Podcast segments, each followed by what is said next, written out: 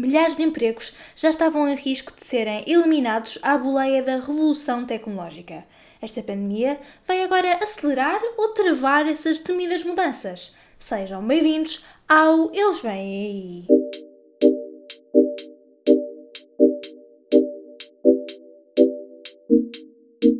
Olá e sejam muito bem-vindos ao Eles Vêm Aí, um podcast sobre o futuro do trabalho e os trabalhos do futuro. O meu nome é Isabel Patrício, eu sou jornalista e escrevo sobretudo sobre trabalho e impostos. Sejam bem-vindos a mais um episódio especial do Eles Vêm Aí, dedicado à pandemia. E desta vez é com os olhos postos no futuro que vamos discutir o mundo e o mercado de trabalho. E já agora, feliz 1 de Maio! Este foi um dia do trabalhador certamente diferente, estranho até, num momento em que a pandemia está a colocar de cabeça para baixo tudo o que até agora tínhamos considerado como normal. Não é um novo normal, é um normal transitório. Como é que foi passado o vosso 1 de Maio? Este é um podcast, como vocês sabem, que passou de contar as histórias do impacto da tecnologia no mundo do trabalho para contar as histórias do impacto do surto do novo coronavírus nesse mesmo mercado. Mas hoje, no episódio desta segunda-feira, vamos casar essas duas questões, a pandemia e o futuro do trabalho, numa conversa com o professor João Sergeira. Depois de termos falado sobre rendimento básico de emergência, sobre produtividade, sobre teletrabalho, despedimentos e até sobre layoff simplificado, vamos agora falar sobre o futuro. Ou melhor, vamos falar sobre o futuro, mas sobre o impacto da revolução tecnológica e da pandemia nesses dias que aí vêm. Ah, e também vamos falar sobre sindicalismo e como poderão ser os sindicatos do futuro. O professor João Sergeira foi um dos 20 economistas chamados pelo primeiro-ministro, António Costa, para discutir o relançamento da economia portuguesa. Sergeira é professor na Universidade do Minho, onde leciona nas áreas da economia urbana, economia do trabalho e econometria aplicada. E se são novos por aqui, aproveitem para ouvir os outros episódios deles vêm aí, tanto pré-pandemia como estes especiais pandemia. Antes da pandemia falávamos sobretudo sobre o impacto da robotização no mundo do trabalho e, portanto, há episódios sobre a semana de trabalho de 4 dias, sobre side hustles e sobre a gig economy. E é claro, estou sempre à espera dos vossos comentários no meu Instagram. Encontrem-me no arroba ivbpatricio. Arroba ivbpatricio. Por agora, ajeitem os auriculares, porque segue o Eles Vêm Aí e desta vez é com o professor João Sergeira que vamos falar. Bom dia, como está? Tudo bem? Tudo bem, como está? Também, também, obrigado. Queria começar por lhe agradecer a sua disponibilidade para falar comigo um bocadinho esta manhã. E começava-lhe por perguntar, já há mais de um milhão de trabalhadores em layoff e outros milhares no desemprego, começo por lhe perguntar que, que alterações é que antecipa que o mercado de trabalho um, terá com esta pandemia? Em primeiro esses números que, que fala do, do quer do layoff, quer uhum. do, do, crescimento do desemprego, e provavelmente o desemprego ainda vai crescer mais por parte desses trabalhadores de layoff. É, é previsível que algumas das empresas eh, entrem em insolvência e, portanto, vamos ter, efetivamente, infelizmente, um crescimento do desemprego.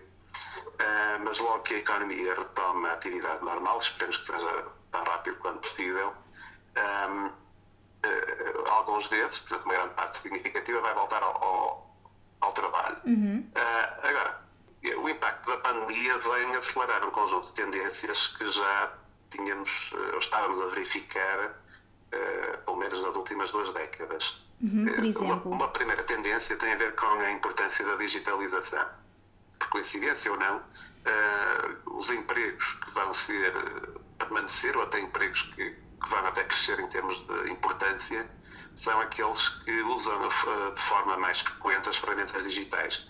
Isto porquê? Porque a pandemia tem este impacto de uh, diminuir as interações sociais, uh, presenciais, portanto, entre trabalhadores, entre pessoas, entre clientes e, fornecedores, e privilegiar são os contactos à distância. Ora, uma das vantagens da digitalização foi, é precisamente essa, é colocar próximo aquilo que está distante, ou seja, vencer de uma forma mais rápida e mais barata o problema da distância e do transporte entre, entre locais. Uhum. Uh, se pensarmos bem, o, o que é que trouxe a digitalização de novo neste aspecto? Uh, nós tivemos numa, numa primeira fase, antes da digitalização, na primeira revolução industrial, tivemos uma revolução também dos transportes. Uh, com a introdução da máquina a vapor, ou seja, o que é que trouxe a máquina a vapor e os, os caminhos de ferro foi a diminuição do custo de transporte das mercadorias e, portanto, isso fez com que o mercado uh, de produtos manufaturados pudesse ser um mercado global. Mas continuava a ser necessário o transporte para o caso dos serviços. Portanto, os serviços Sim. são produzidos no momento em que são consumidos. Uma consulta médica é produzida no momento em que temos o contacto entre o médico e o, e o doente. Um, eh, um, serviço, por exemplo, um espetáculo musical, uh, é produzido no momento em que temos os espectadores na sala de espetáculos e, o, e portanto, o artista que vai fazer, uh, que faz o, o espetáculo. A vantagem da digitalização é que também, de algum modo, para algum conjunto significativo de serviços, permitiu este desligar de contacto físico próximo, do ponto de vista geográfico, entre o produtor e o consumidor. Uhum. E neste contexto desta, desta pandemia, não é? Quem tem essas competências, quem domina essas ferramentas, tem claramente uma vantagem, porque permite, por exemplo, o teletrabalho, que já falamos, de estar em casa, ou, ou empresas ligadas a outras à distância, portanto, sem haver necessidade de reuniões presenciais, sem haver necessidade de fluxos de pessoas, e, portanto, isto aumenta, hum, digamos, potencia, se quisermos, uma tendência que já, que já vinha atrás. E, e, por um lado, aqui até pondo aqui um aspecto mais positivo, é que uh, fez até, uh, digamos, quebrar algumas barreiras uh, relativamente à adoção de algumas tecnologias. a deslocação, por exemplo, entre Porto e Lisboa para ir fazer uma reunião, provavelmente já poderemos pensar duas vezes se vale a pena e só podemos substituir por uma videochamada, sim. Portanto, isto numa, numa, numa, primeira, numa primeira abordagem, portanto, seria vantajoso, digamos, para quem domina estas tecnologias. Obviamente, em qualquer momento de transformação e de disrupção, há sempre quem ganha e quem perde, não é? Portanto, quem é que são os perdedores nesta fase? Mas, mais uma vez, é uma tendência que já vem de trás. Portanto, o que está a fazer isto é acelerar essa tendência. São aquelas pessoas que estavam em tarefas uh, muito exigentes do ponto de vista presencial. Algumas uhum. são substituíveis, não é? Como os cuidados médicos, mas outras provavelmente vão poder ser substituídas, uhum. uh, por exemplo, ligadas ao transporte de pessoas. É? A propósito, perguntava-lhe, uhum. um, neste momento, ou melhor, antes da pandemia, falávamos muito do, do impacto da robotização e da tecnologia no mercado de trabalho, que ia roubar milhares de postos de trabalho em Portugal, por exemplo. Um, isto, nós vamos enfrentar esta nova crise no momento em que há essa eliminação do, dos postos de trabalho à boleia da tecnologia. Acha que isso pode ser potencialmente uma, uma, um agravamento da própria crise, porque há duas frentes em que vamos estar a lutar? Bom, relativamente à sua primeira afirmação, que é com o impacto da, da automação uhum, e da digitalização que vai uh, fazer perder postos de trabalho, uh, há aqui do, os dois lados, que é vai fazer perder alguns tipos de postos de trabalho mas vai criar outros postos de trabalho. Portanto, como falávamos há pouco, eh, as tarefas mais rotineiras, as tarefas, mesmo até que tendo algum conteúdo cognitivo, mas que podem ser codificadas, que podem ser passadas ou executadas através de uma máquina ou de um algoritmo, essas tarefas estão eh, em risco, portanto, essas profissões onde essas tarefas têm uma presença muito significativa estão em risco.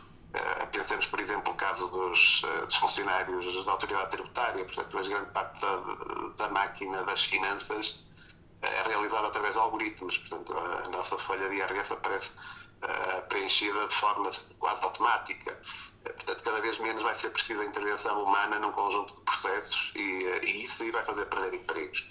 Mas, por outro lado, essa revolução também vai criar empregos noutras áreas. Portanto, o que foi, o que notamos em todas as revoluções, digamos, as transformações tecnológicas aceleradas, o processo de transformação é, de algum modo, doloroso, porque implica reconversão de qualificações, implica uhum. reconversão de profissões, portanto, de trabalhadores que deixam de ser, digamos, úteis numa determinada tarefa, mas passam a ser requisitados para outras. Agora, o, por isso, o, o, o balanço final ainda não sabemos, não é? Uhum. Entre a quantidade de empregos que vão ser criados e a quantidade de empregos que podem ser eh, destruídos. Mas tendo em conta, tendo em, desculpe, tendo em conta uh, as características da, da população ativa portuguesa, acha que essa uhum. conversão vai ser mais ou menos fácil ou mais ou menos difícil, até por causa da idade? Pois, esse é um ponto muito importante. Portanto, há dois, uh, digamos, handicaps para, uh, para as, relativamente às características da população ativa portuguesa para fazer face a essas transformações. Também também são válidas para as transformações que vêm na, na, na sequência da pandemia. A tua primeira tem a ver, como falou bem, nós temos a população ativa cada vez mais envelhecida e o envelhecimento, uma das características é que torna mais difícil a adaptação à mudança. Uhum. Uh, por outro lado, aliás, o próprio benefício da mudança também é menor. Uma coisa é eu fazer ou investir num curso superior quando tenho uma vida ativa expectável de 40 anos, outra coisa é investir numa reconversão profissional quando a minha vida ativa são mais 10 anos ou mais 5 anos. Portanto, o próprio valor dessa reconversão é menor com uma população ativa mais investida. Por outro lado, eh, nós continuamos a ter uma população ativa, nomeadamente eh, dos 40 anos para cima, em que os níveis de qualificação são mais baixos, muito baixos relativamente às, às médias uh, dos outros países europeus, nomeadamente. Portanto, o que, é, o que, é, que isto quer dizer? Quer dizer que também temos uma população com menor capacidade de adaptação, precisamente por a falta de skills, de competências básicas e de, e de escolaridade básica. se pensarmos que nesta população mais velha, pouco mais de 30% terá o ensino secundário completo, que atualmente é a escolaridade obrigatória. Portanto, há também aqui uma limitação do ponto de vista do capital humano disponível para fazer essa conversão.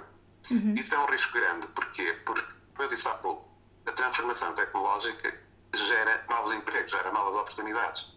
E, e essas oportunidades, neste caso, quem está ligado às tecnologias de informação, a estes processos, à codificação, Portanto, há parte, muito parte das, das, ciências também, a parte das ciências médicas, da biologia, etc., que vão ter um crescimento grande. E esses empregos vão ser bom, bem, bem remunerados e vão, e vão crescer, mas não vão ser para todos, nem todas as pessoas têm as, as, as, competências necessárias para aceder a esse emprego. Vai haver também criação de empregos, mas menor remunerados e com uh, menor, uh, digamos, conteúdo eh, se quisermos, com, em termos da sua complexidade. Ou seja, à medida que a produtividade aumenta por, digamos, por deste, desta inovação tecnológica, gera rendimento adicional. Portanto, nós se formos capazes de fazer mais coisas, mais serviços com menos tempo, não é? Uhum. tornamos mais produtivos. Portanto, estamos a gerar rendimento. E o acréscimo deste rendimento leva ao, ao, ao uso e ao consumo de mais bens e serviços, ou pelo menos de outra natureza. Uh, o que nós temos verificado nos últimos anos em Portugal houve um crescimento muito grande das atividades de turismo. Ora, o turismo é precisamente aquelas atividades que beneficia deste aumento da produtividade. O facto das pessoas ganharem mais nestas profissões mais tecnológicas, etc., permite depois usar esse rendimento noutras atividades, por exemplo, turismo, serviços de saúde ou o que for. Mas nesses conjunto de serviços, estes serviços que vêm, digamos, à boleia do crescimento daquelas áreas core associadas à transformação tecnológica, muitos deles têm um conteúdo uh, de complexidade baixo e são também de, de requisitos, uh, portanto, os requisitos que têm grandes competências são baixos e as remunerações associadas são baixas. Portanto, isto quer dizer o quê? Que a médio prazo, a longo, médio prazo, poderemos ter um aumento da desigualdade derivada deste facto. Ou seja, uhum. quem estiver naquelas profissões com complexidade mais elevada, com exigência do ponto de vista uh, cognitivo e científico, e de competências mais elevado uh, vai ter uma remuneração maior e vai ter uns bons empregos. E, por outro lado, podemos ter também o crescimento de empregos que são mais difíceis de automatizar e de substituir por máquinas. Estamos a falar, por exemplo, da questão da restauração, até da, limpeza, os serviços pessoais, e onde aí a componente, uh, portanto, a robotização é mais difícil de entrar uhum. e vai demorar mais tempo. Mas, por outro lado, são empregos de fraca complexidade, do ponto de vista cognitivo, eh, continuam a ser tarefas manuais, eh, são tarefas que não são rotineiras, por isso é que são difíceis de, de mudar para uhum. máquinas, uhum. Mas uh, são tarefas que são uh, baixa, de baixa remuneração, portanto, têm um baixo valor, e portanto nós temos uma polarização do mercado de trabalho. esta polarização do mercado de trabalho quer dizer um, um acentuar das diferenças entre os dois extremos por diminuição do número de trabalhadores que está localizado, uh, digamos, a meio, uh, que nós podemos designar, coincide basicamente com a classe média, não é? Uhum. E, e, esta, digital, esta pandemia, se quisermos, está, do meu ponto de vista, vai acentuar esta tendência. Porquê? Nós estamos a ver, quem, e já há estudos que mostram isso, quem está em teletrabalho, ou seja, quem se conseguiu adaptar, tendem a ser as pessoas com mais qualificações. As pessoas que estão muitas vezes em cargos de liderança, porque estão, que lidam com as tecnologias e que permitem exercer a sua atividade à distância. as pessoas que estão a perder o emprego ou que estão em processo de layoff, portanto já tiveram uma queda uhum. de rendimento, tendem a ser as pessoas que estavam, por exemplo, no chão de fábrica.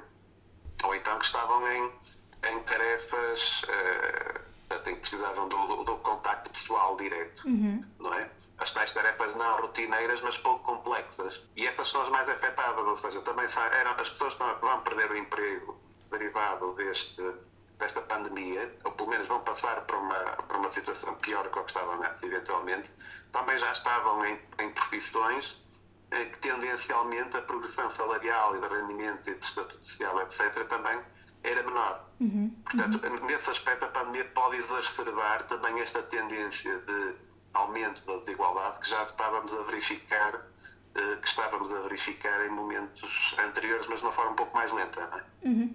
E concorda com a perspectiva de que o desemprego, a taxa de desemprego vai duplicar uh, nos próximos tempos? E também pergunto-lhe se antecipa que haverá uma recuperação rápida ou se será uma recuperação mais lenta? Se o desemprego vai duplicar, acredito que sim. Portanto, não tenho muitas dúvidas, atendendo à especialização da economia portuguesa, uhum. o facto do turismo e da, deste pequeno comércio, deste, deste tipo de serviços, uh, ter sido muito afetado, portanto, não tenho dúvidas que o desemprego vai subir para, para cima dos dois dígitos. Portanto, uhum. vamos chegar a 13%, 14%. Uh, não, é, não é algo que, que me surpreenda. Aliás, na, na crise anterior chegou perto dos 16%. Uhum. Portanto, é, é perfeitamente expectável. Um, relativamente à recuperação, eu acho que vai depender de, uma, de um aspecto importante, que é se a crise não transmitir ao setor financeiro, ou seja, se pelo facto de termos a falência e falência de um, grupo, um número significativo de empresas, não levar às quebras de solvabilidade e de autonomia financeira e de solidez uh, do nosso sistema financeiro, nesse caso a recuperação pode ser uh, relativamente rápida, ou seja, muito mais rápida do que, do que na crise anterior. Se, uh, e isto aqui é importante, quem tem poder, nomeadamente na governação do sistema financeiro, portanto, as autoridades de supervisão e o próprio Banco Central Europeu, se não houver uma intervenção no sentido de impedir que esta crise uh, se transmita ao sistema financeiro. Portanto, se nós observarmos uh, alguns sistemas financeiros nacionais digamos, a colapsarem derivado desta onda de, de insolvências, aí poderemos efetivamente ter até uma crise bastante prolongada. Portanto, aí é impossível fazer previsões uhum. Nesta altura. Portanto, eu acho que, que nesse aspecto, para termos uma recuperação rápida, é muito importante estancar os mecanismos de transmissão da crise a outros setores que não estão eh, numa fase inicial que não foram, não foram afetados, uhum. nomeadamente o sistema financeiro. A Organização Internacional do Trabalho divulgou recentemente um relatório no qual frisava que um dos pilares mais importantes neste momento na luta contra os efeitos da pandemia seria a negociação coletiva e a aposta no diálogo social através, nomeadamente, do fortalecimento dos sindicatos. Em Portugal, o sindicalismo uh, estava em queda. Pergunto-lhe se, portanto, uh, este, esta evolução que estava a acontecer em Portugal pode ser negativa neste momento. Eu acho que aqui é uma oportunidade. Isto é, em todos os momentos de transformação, há oportunidades e há, e há riscos, não é? Há aqui uma oportunidade para fortalecer a concertação social. Uhum. Porque nós, nós porque podemos pensar um pouco o que é que o sindicalismo estava em queda. Estava em queda em Portugal e noutras economias, mas noutros países não estava. Portanto, a, a, ideia genérica que o sindicalismo está em queda está em algumas realidades nacionais, não está em todas. E se olharmos para, para aqueles países onde não está em queda, nomeadamente, por exemplo, os países nórdicos que têm mantido taxas de sindicalização muito elevadas, é porque tem havido também uma alteração do papel dos sindicatos e uma alteração do seu papel uh, e da sua adaptação às, às, novas exigências, nomeadamente, por exemplo, através do oferta de serviços, uh, de serviços de saúde, seguro-desemprego, entre outros. Neste caso em concreto, vai ser necessário rever um conjunto de normas que estavam muito adaptadas ainda a uma economia do tipo industrial. Ou seja, nomeadamente a, a, a contratação coletiva. Eh, se nós analisarmos, por exemplo, as, eh, dentro das convenções coletivas, aquelas que fazem referência à economia digital, à possibilidade de teletrabalho, à questão dos horários, etc., vemos que é um número muito reduzido. Ou seja, ainda eram temas que estavam praticamente afastados da negociação coletiva. Portanto, ainda não há, pelo menos até o momento, eh, dentro dos negociadores quer do ponto de vista dos, dos empregadores, quer dos trabalhadores, ainda há sensibilidade suficiente para estes novos desafios e para adaptar as relações laborais uh, a estes novos tempos. Uh, a pandemia veio demonstrar isso, portanto, veio trazer ao de cima e vai trazer ao de cima um conjunto de, de deficiências ao nível da nossa contratação coletiva nomeadamente nestes domínios. Portanto, porque uh, regulamentar, uma coisa é regulamentar o trabalho num espaço uh, da empresa, outra coisa é regulamentar o trabalho no espaço doméstico. Portanto, uhum. o teletrabalho tem que ter outras formas de, de, regulamentar. A questão das férias, que já percebemos que não podemos passar férias todos na mesma altura. Portanto, uh, os horários de trabalho, como é que se fixam, como é que se organiza, como é que se controla o trabalho a produtividade, como é que se mede a produtividade e o desempenho nestes novos tempos. Portanto, isso também coloca um desafio um, aos sindicatos. Mas que eu falei há pouco, estamos presentes, uh, que temos um processo de aumento da desigualdade, uh, de aumento do desemprego e alteração radical das formas de trabalho, uh, muito acelerada, não é? portanto, tá, estamos todos a tentar nos adaptar. Isso quer dizer que há aqui também uma oportunidade para os sindicatos para ter, assumirem um outro papel. E o risco é, se insistirem nas fórmulas anteriores da representação e se existirem basicamente as mesmas bandeiras, que era a questão quase que se resumia a questão salarial uhum, uhum. e pouco mais, e depois um ganho ou outro em termos de tempo de trabalho, de, de horas semanais, mas uh, não ia muito para além disso. Uh, provavelmente a sua, esta pandemia vai a continuar a reforçar a sua relevância, porque como é que se faz, por exemplo, aliás, os próprios mecanismos de reivindicação salarial e de luta sindical uh, estão em crise. Como é que é possível fazer uma greve estando em teletrabalho, por exemplo? Exato. Como é que é possível fazer uma paralisação? Os setores que, regra geral, mantinham esses instrumentos mais ativos, por exemplo, os transportes, que tinham um impacto grande na vida das pessoas, se as pessoas tiverem teletrabalho, as greves dos transportes deixam de ter qualquer impacto. Portanto, isto quer dizer que, os, do ponto de vista dos sindicatos, também se vão ter que renovar e que alterar as suas formas de, de, de as suas formas de luta e reivindicação. Uhum, uhum.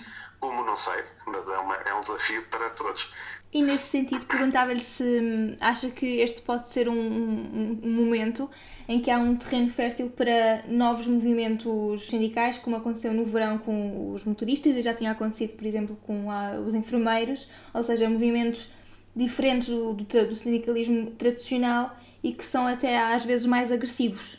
Podemos ter isso. Aliás, nós, é interessante porque na, na segunda revolução industrial, portanto, quando foi a introdução da, do automóvel, da energia elétrica, etc., nos finais do século XIX, tínhamos movimentos sindicais muito semelhantes do ponto de vista das práticas, eh, não das práticas, mas se tivermos desta ideia, são fogados, portanto aparecem, desaparecem, pouco organizados, portanto, pouco estruturados, mas com um impacto muito grande no imediato.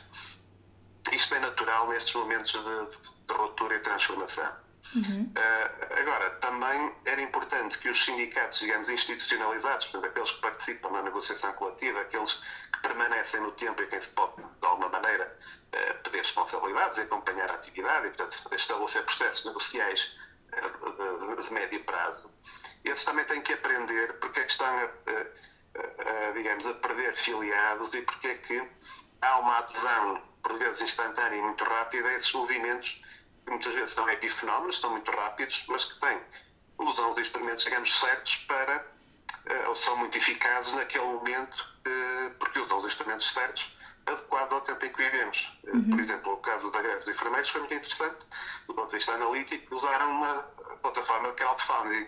Yeah. Portanto, foi uma forma de, de um coletivo, digamos, subsidiar ou, ou patrocinar aquela luta que fizeram. Ou seja, usar instrumentos da economia digital, os novos instrumentos que estão disponíveis, para sustentar a sua luta. Uhum. estes movimentos que aparecem também nas redes sociais, etc., se tiverem alguma estruturação e que podem também ser associados aos movimentos sindicais já estabelecidos, uh, poderá dar outra forma. Agora, o que nós tivemos também dos, dos sindicatos já estabelecidos é que viram estes novos movimentos como quase como uma concorrência uhum, e rejeitaram-nos à partida. Isto é, em vez de aproveitar em parte esta dinâmica, de se adaptarem à nova dinâmica, o que tentaram fazer foi quase eliminá-los do mercado do sindicalismo, de maneira a manter o seu, a sua posição dominante. Uhum. Ora, isso pode ter ganhos no curto prazo, porque de facto esses movimentos praticamente desapareceram, mas a médio e longo prazo uh, não, são, não é uma boa estratégia, porque isso, como, como disse, portanto, agora estamos todos preocupados com a pandemia, mas daqui a uh, seis meses, quando os empregos parar e os salários afinal não, não puderem crescer e etc., uh, eh, vamos ter novamente conflitos laborais e quanto mais fragmentados estiverem e menos organizados, mais difícil é chegar a consenso de soluções equilibradas, não é? Costumo terminar cada episódio deste podcast com uma sugestão da semana, geralmente um livro, ou um filme, ou um documentário relacionado com o tema. Estamos agora a falar do futuro do trabalho. Perguntava-lhe que sugestão é que daria aos nossos ouvintes?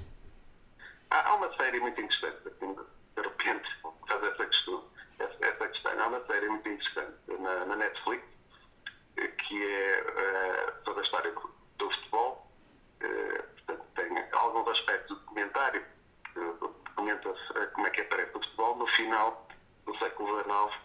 Eh, e está ali um confronto muito interessante, virmos a série também do ponto de vista desta relação entre capital e trabalho, é muito interessante porque o, o futebol nasce num jogo entre portanto, classes eh, aristocráticas, portanto, a classe aristocrática que era dona dos meios de produção, das principais fábricas, empresas, e, e o futebol, digamos, populariza-se a partir do momento que passa também a ser jogado por, pelas classes operárias. Uhum. E desde, por exemplo, a forma como eram consertados os salários, eh, a forma como eh, eram encaradas as greves eh, e o próprio jogo, depois como elemento agregador também de uma, de uma, da classe operária, do conjunto de interesses, quer dos operários, quer também dos, digamos, do aristocrata, ou da parte, ou dos quem tinha os meios de produção, a série acaba por ser muito, muito interessante também lida uh, nessa óptica. Portanto, uh, aquilo que vemos na série, uma divisão muito grande social entre quem tem as fábricas e quem tem o trabalho, que depois se esbateu ao longo do século XX, é um dos riscos que nós temos agora também para o futuro. Portanto, podemos ler, ver essa série também à luz destas, uh, destas transformações que estamos a verificar agora. Como é que se chama a série? English Game. English Game. English Game. Muito bem. English Game. É, então, Muito obrigada pela recomendação é. e pelo seu tempo nesta manhã para falar comigo sobre o futuro do trabalho. Obrigada. dia. Espero que tenham gostado deste episódio do Eles Vêm Aí. Concordam com as projeções do professor João Sergeira sobre o mundo do trabalho? Como é que acham que ficará o mercado depois disto tudo? Como é que ficará o mundo do trabalho depois desta pandemia, depois desta vaga de robotização? O que é que vem aí realmente? Quero ouvir as vossas opiniões no sítio do costume, no meu Instagram, no arroba ivbpatrício. Se gostaram deste episódio e, como sempre, não se esqueçam de o partilhar com os vossos amigos, familiares, colegas de trabalho, colegas de teletrabalho, já que maio também será um mês de trabalho à distância, é verdade. O Eles Vêm Aí regressa na próxima segunda-feira e na próxima semana vamos falar sobre um dos temas que se tem tornado mais caro para mim, um dos temas que se tem tornado até mais problemático na minha vida. Como traçar metas profissionais e não só em tempos de pandemia, em tempos marcados por profunda incerteza e em tempos em que não se sabe o que verdadeiramente se segue. Interessados? Pois bem, por hoje é tudo. Tenham uma boa semana de trabalho, se for o caso, lavem as mãos e fiquem em casa. Nós vemos-nos na próxima segunda-feira. Tchau!